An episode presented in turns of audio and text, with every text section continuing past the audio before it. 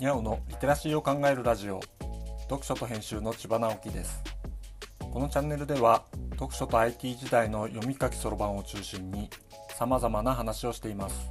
今回のテーマはプログラミングを学ぶなら英語への苦手意識は克服しなければならない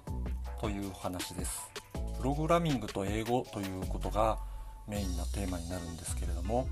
まずプログラミングができるようになるためには英語が必要かというと必要です。でもプログラミングを学ぶ前に英語をやろうなどと考える必要はありません。まず払拭しなければならないのは英語への苦手意識です。僕自身英語は苦手です。嫌いと言ってもいいぐらいです。でも必要なら英語のドキュメントを読みます。Google などで情報を検索していて英語のページが出てきてもとりあえず読んでみるか。くらいのことはできます。なぜ苦手にもかかわらずそんなことができるのかというとプログラミングにはどうしても必要となるからです。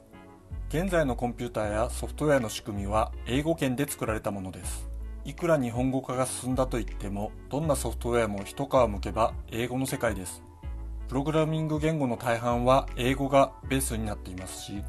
プログラミングの途中で必ず出るエラーメッセージは英語であることが大半です。英語が出てきたからといっていちいちびっくりしてしまってはプログラミングは進みません。英語の画面が出てきても何が書いてあるのか調べてやろうと考える必要があります。今は翻訳を使うのも容易です。ほんの少しの手間です。そういう姿勢でプログラミングに取り組んでいると簡単な英文はある程度読めるようになるでしょう。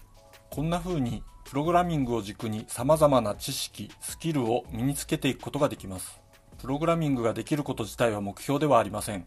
基本的な読み書きそろばんの世界だということがお分かりいただけたでしょうか。このポッドキャストではこういう話を繰り返ししていこうと思います。読書と編集では IT を特別なものではなく常識的なリテラシーとして広める活動をしています。詳しい内容については概要欄のリンクからまたは読書と編集と検索して猫がトップページに出てくるホームページをご覧くださいではまた。